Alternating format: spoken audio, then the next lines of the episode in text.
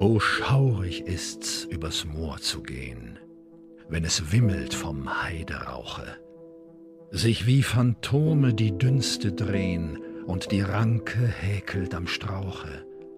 Unter jedem Tritte ein Quellchen springt, wenn aus der Spalte es zischt und singt.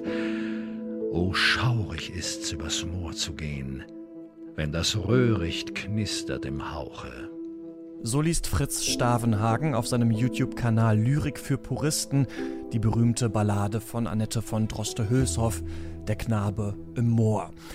Um Moore ranken sich so einige Schauergeschichten und obwohl Naturschützer sie immer wieder als wichtige Biotope loben, spielen sie für unseren Umgang mit der Klimakrise vielleicht sogar ihre wichtigste Rolle und sie können uns verdammt gefährlich werden. Mission Energiewende, der Detektor FM Podcast zum Klimawandel und neuen Energielösungen in Deutschland. Eine Kooperation mit dem Ökostromanbieter Lichtblick und dem WWF.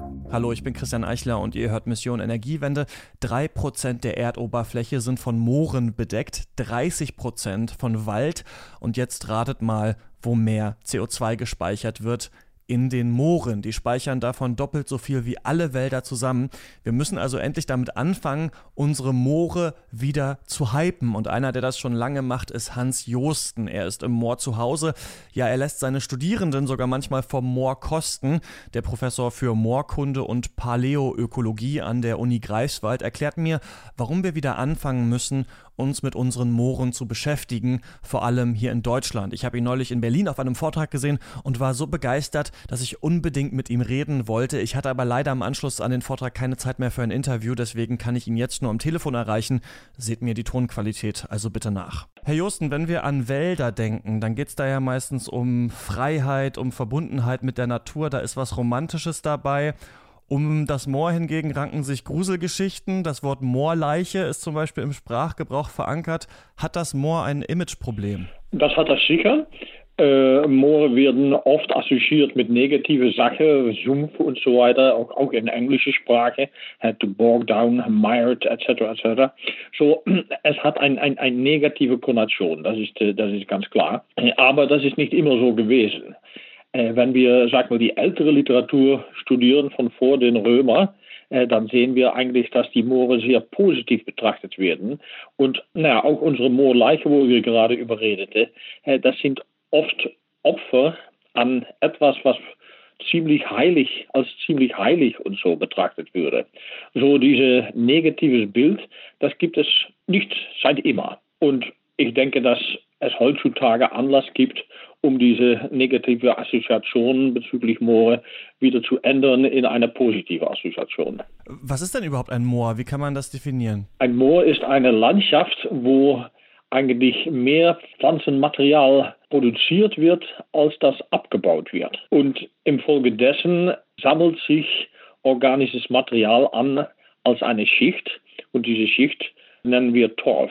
Diese Aufbewahrung geschieht eigentlich nur, wenn der Boden ja fast dauerhaft wassergesättigt ist. Es ist ein Prozess, was ähnlich ist mit der Konservierung von, von Spreewaldgurke. Wenn man die im Topf hält unter Wasser, etwas sauer dazu, dann vergammeln die auch nicht. Und ähnlich ist das in einem Moor, auch mit Pflanzenmaterial, was abstirbt und in diese sauerstofflose Umweltbedingungen äh, gerät und auf diese Weise aufgehoben wird, eigentlich für immer. Und weil das organische Material, sag mal, weitestgehend aus Kohlenstoff besteht, äh, sind Moore ganz wichtige ja, äh, Speicherplätze von Kohlenstoff. Ja, genau. Moore sind ganz wichtig auch für das Klima ne? und können in der Klimapolitik auch eine größere äh, Rolle spielen. Ähm, aber eigentlich reden doch alle immer über Wälder. Also Wälder speichern angeblich so viel CO2. Es gibt riesige Aufforstungsprojekte, zum Beispiel in Äthiopien oder in Indien. Sind Wälder nicht eigentlich viel bessere CO2-Speicher? Nee, sicher nicht. Sag mal, Moore finden sich auf 3% der Erdoberfläche, Wälder auf 30%. Aber die Moore enthalten doppelt so viel Kohlenstoff als alle Wälder der Welt. So eine Fläche von 3% enthält doppelt so viel Kohlenstoff als eine Fläche von 30%. Der Punkt ist natürlich, dass wir Wälder eher sehen. Die stehen, sag mal, vor unserer Nase, das sind Bäume. Wobei eigentlich Moore ist Boden und das liegt unter unsere Füße und da gucken wir überhin. Wir sehen das nicht so einfach. Und Leute haben auch oft den Eindruck, dass etwas, was klein ist, nicht wichtig sein kann. Es ist nur drei Prozent der Erdoberfläche. Aber wie gesagt, es ist viel wichtiger als Kohlenstoffspeicher auf die Wälder. Und da gibt es so zwei Problemlinien, oder? Also indem man neue Moore anlegen könnte oder Moore renaturieren könnte, könnte man wieder mehr CO2 binden, aber man muss auch gleichzeitig verhindern, dass Moore absinken, oder? Naja, der Punkt ist, äh, diese organische Substanz, diese Torfe ist über viele Jahrhunderte, Jahrtausende abgelagert, deshalb ist es so viel. Ähm, und es ist gut aufbewahrt unter Wasser. Aber sobald man anfängt, die Moore zu entwässern, und das ist massivst geschehen, sicher in Europa, aber auch sonst wo, für Landwirtschaft, für Forstwirtschaft, für Dorfabbau, dann verliert man diese konservierende Wirkung des Wassers, weil das Wasser lässt man ab. Und infolgedessen dringt dann Sauerstoff in den Torf hinein und zersetzt diesen Torf. Und bei dieser Zersetzung kommt massiv Kohlenstoffdioxid frei. So, es ist angebracht, um diese Moore, sag mal, diese Ausgasung zu stopfen, so anzuhalten. Und das kann man wieder machen durch diese Moore zu wieder vernässen, wieder so nass zu machen, wie sie früher waren. Sie haben auch äh, in dem Vortrag, den Sie gehalten haben, gesagt, dass wenn wir Produkte kaufen von Flächen, die mal Moore waren oder die Moore sind, aber die mittlerweile entwässert sind, dass diese Produkte einen ganz großen CO2-Fußabdruck haben. Also dass zum Beispiel auch Gurken oder Käse viel CO2-schädlicher vielleicht sein können, als wir eigentlich denken. Ja, ist so. So eine Kilogramm Gouda-Käse enthält die Gegenwert von 55 Kilogramm CO2 wenn wir einen Liter Milch trinken, habe ich gerade gemacht, äh, und diese Milch kommt von Moorwiesen, äh, dann enthält das genauso viel CO2, als dass man 2,4 Liter Benzin trinken würde. Das tut keiner natürlich, aber äh, das, das zeigt mal, wie viel CO2 eigentlich in diese Produkte ja reinstecken. Das hat damit zu tun, dass diese Kühe laufen auf Grasland und das Gras wächst auf entwässerte Torf und diese Torf wird dauerhaft äh, zersetzt und dünstet auf diese Weise CO2 aus. Kartoffeln vom Moor wie die Moorseglinden, die verbrauchen eigentlich während ihres Wachstums so viel Kohlenstoff aus dem Torfboden, dass dieser Kohlenstoff doppelt so viel ist als die Kohlenstoff, die sie selbst in den Kartoffeln festlegen. So man muss eigentlich diese Art von Kartoffeln betrachten als fossile Rohstoffe. Es ist, als ob man Steinkohl isst oder noch schlimmer. Und das wird natürlich nicht, nicht so sehr betrachtet. Kann man das als äh, Verbraucher, als Verbraucherin dann irgendwie rausfinden, ob die Produkte, die man da kauft, äh, auf, aus, auf, auf Moorböden gewachsen sind? Ich habe neulich selbst gesehen, dass ein, ein, ein, ein Ladenunternehmen, äh, Edeka, hat selbst dafür geworben, dass die äh, äh Kartoffeln äh, verkaufen, äh, qualitativ hochwertige Kartoffeln, die auf Moor angebaut sind. Das ist aus, aus Klimasicht ist das, das ist das Wahnsinn. Und ja, die, die normale Produkte werden nicht, äh, äh, sag mal, äh, gekennzeichnet, dass sie auf Moor gewachsen sind. Aber eigentlich kommt ziemlich viel Milchprodukte kommen von Moorböden, äh, bestimmte äh, Kartoffeln, bestimmte äh, Karotten und so weiter, Möhre. Aber auch zum Beispiel Biogas, äh, was gemacht wird von Mais, die auf entwässertem Moorboden gewachsen hat, ist viel schädlicher für das Klima als das Verbrennen von Braunkohle. Aber es wird, sag mal, stimuliert im Rahmen der, der, der, der Klima.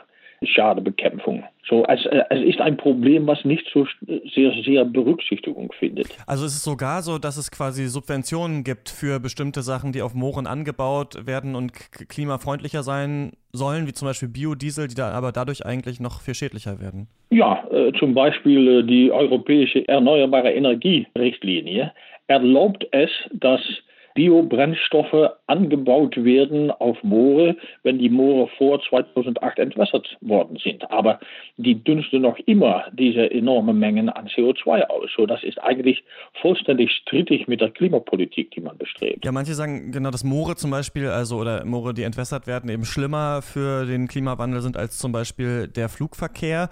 Ähm, wie kann man das denn verhindern, dass Moore weiter entwässert werden? Ja, man muss dafür sorgen, dass, sag mal, neue Entwässerung Entwässerung von nicht entwässerter Moore nicht stattfindet. Und zweitens muss man dafür sorgen, dass die Moore, die schon entwässert sind, dass die wieder vernässt werden. Und dann kann man richtig äh, ja, sehr viel äh, Treibhausgasemissionen äh, verhindern. Das bedeutet natürlich wohl, dass man die Landnutzung ändern muss. Man kann natürlich kein Kartoffelanbau auf, äh, auf, auf, auf nasse Moore, aber es gibt ausreichend andere Produkte, die man auch äh, gewinnbringend auf äh, nasse Moorböden anbauen kann.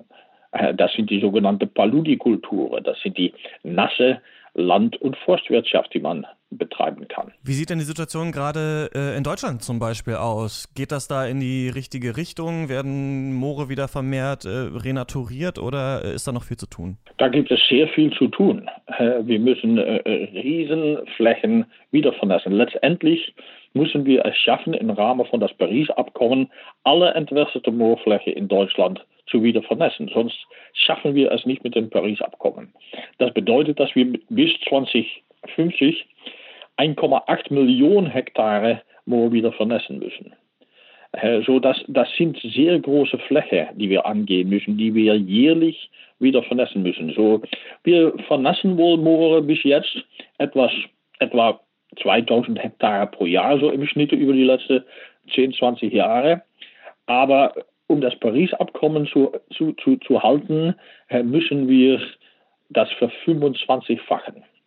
Das bedeutet, dass vollständig andere Verfahren äh, organisiert werden müssen. Das muss großflächig organisiert werden. Da müssen alternative äh, Landnutzungsprozeduren für entwickelt werden. Da müssen Lösungen gefunden werden für Bauern, die jetzt auf entwässerte Moorböden Landwirtschaft betreiben, wie die unter nasse Bedingungen wirtschaften können und so weiter und so weiter. Das ist eine riesen Herausforderung, eigentlich eine ähnliche riesige Herausforderung als das, die man früher angegangen ist, wenn man die Moore entwässert hat. Das ist auch nicht kleinflächig gegangen. Das ist meistens im Rahmen von sehr großen Projekten gegangen, die sehr fett äh, von der Regierung subventioniert wird und so weiter. Und ähnliche Anstrengungen müssen wir jetzt wieder anwenden, aber in der andere Richtung. Und gibt es da schon solche Projekte, die das machen, die das auf dem Schirm haben? Ja, da wird überall wohl was gemacht. Äh, wie gesagt, hier in Mecklenburg-Vorpommern zum Beispiel, wo ich äh, wohne, äh, da hat man in den letzten 20 Jahren 30.000 Hektare wieder vernässt. Das, das ist schon was. Das reicht nicht aus. Wir müssen noch viel mehr machen. Äh, es sind Demonstrationsbetriebe sind entwickelt worden, wo zum Beispiel Torfmoos oder Rohrkolbe angebaut wird, äh, dass man auch Bauern zeigen kann, dass man auch unter nasse Bedingungen wirtschaften kann. Äh, die Regierung hat vor, um einige Pilotprojekte in verschiedene Teile von Deutschland einzurichten, einfach zur weiteren Forschung, aber auch um zu demonstrieren, wie es gehen könnte. Äh, das sind alles Übungen für ja, die sehr nahe Zukunft dass wir das großflächig umsetzen müssen. Und gibt es international positive Beispiele in Ländern, in denen schon sehr große Flächen wieder renaturiert worden sind? Ja, das, das beste Beispiel ist, ist wohl Indonesien. Indonesien hat in 2015 sehr große Probleme gehabt. Dann hat man über zwei Millionen Hektar entwässertes Moor brennend gehabt. Das hat zu über 100.000 Tote geführt, mehr einer halben Million Leute im Krankenhaus, 20 äh, Milliarden Schaden nur im Land, große politische Probleme im ganzen äh, Region, weil die, die, die, die Flughafen von, von Singapur und Kuala Lumpur sind Wochen blockiert ge äh, gewesen. Und dann hat der Präsident gesagt, es muss aufhören. Und er hat ein Taskforce direkt unter seiner Verantwortlichkeit gegründet. Mit der Aufgabe, um in einigen Jahren zwei Millionen Hektare wieder zu vermessen. Und tatsächlich haben die es in den letzten Jahren, so in, in 2017, 2018, haben die es geschafft, 670.000 Hektare Moor wieder zu vermessen. Äh, auch voriges Jahr sind die fast an 200.000 Hektare Wiedervermessung gekommen. Das bedeutet einfach 200.000 Hektare in einem Jahr ist genauso viel, wie ganz Europa in seiner ganzen Geschichte gemacht hat. So man sieht, dass es geht, wenn man es will wenn man es muss eigentlich, weil wir haben keine andere Wahl. Die negativen Effekte von Landnutzung auf entwässerte Moore sind einfach zu groß. Sie haben gerade diese Moorbrände angesprochen. Wäre das für Deutschland auch eine Gefahr? Naja, wir hatten äh, für eineinhalb Jahre hatten wir einen großen Moorbrand in, in, in, in, in Niedersachsen. Moor brennen nicht so ganz schnell. Äh, sie müssen entwässert sein. Sie müssen nicht genützt werden und sie müssen zugänglich sein. Aber wenn diese drei äh, Bedingungen gegeben sind, dann brennen Moore. Äh, das sehen wir in Indonesien, das sehen wir in Russland, das sehen wir in der Ukraine und so weiter. Und das sehen wir auch auf ja, militäre Übungsplätze in, in, in Deutschland wie für eineinhalb Jahre. Sobald man sie wieder vernässt hat, können die Oberfläche wohl mal brennen, so die, die Vegetation, aber das Feuer brennt sich nicht in den Torfkörper hinein, weil diese Torfbrände, die sind eigentlich am gefährlichsten, weil die kann man kaum löschen. Äh, die trocken in der Feuerfront eigentlich neue Torf so weit aus, dass es auch wieder anfängt zu glühen und zu zünden. Äh, und so frisst das Feuer auch unterirdisch sich einfach weiter im Moor. Ich kenne Moore in Südafrika, die haben viele Jahre gebrennt, ohne gelöscht werden zu können. Ich habe äh, Moore in, in, in Russland gesehen, äh, die über Winter durch unter dem Schnee weiter gebrennt haben im Torf. So, das sind gefährliche Sachen. So äh, entwässerte Moore können tatsächlich brennen, wenn sie aber genützt werden und gut verwaltet werden. Naja, wenn man sehr viel Geld damit verdient, dann lässt man das nicht abfackeln, natürlich, das ist ganz klar. Aber sobald sie verlassen werden, und da, da, dann ist es Gefahr groß, dass sie brennen. Es ist purer Brennstoff. Das sagt Hans Josten zu der verkannten Gefahr, aber auch den verkannten Chancen, die in unseren Mooren schlummern. Wenn auch ihr verkannte Klimathemen für mich habt, dann schreibt mir bitte eine Mail an klima.detektor.fm und abonniert bitte diesen Podcast, falls ihr das noch nicht macht. Wir hören uns dann hier wieder am nächsten Dienstag. Bis dann. Mission Energiewende. Der Detektor FM Podcast zum Klimawandel und neuen Energielösungen in Deutschland. Eine Kooperation mit dem Ökostromanbieter Lichtblick und dem WWF.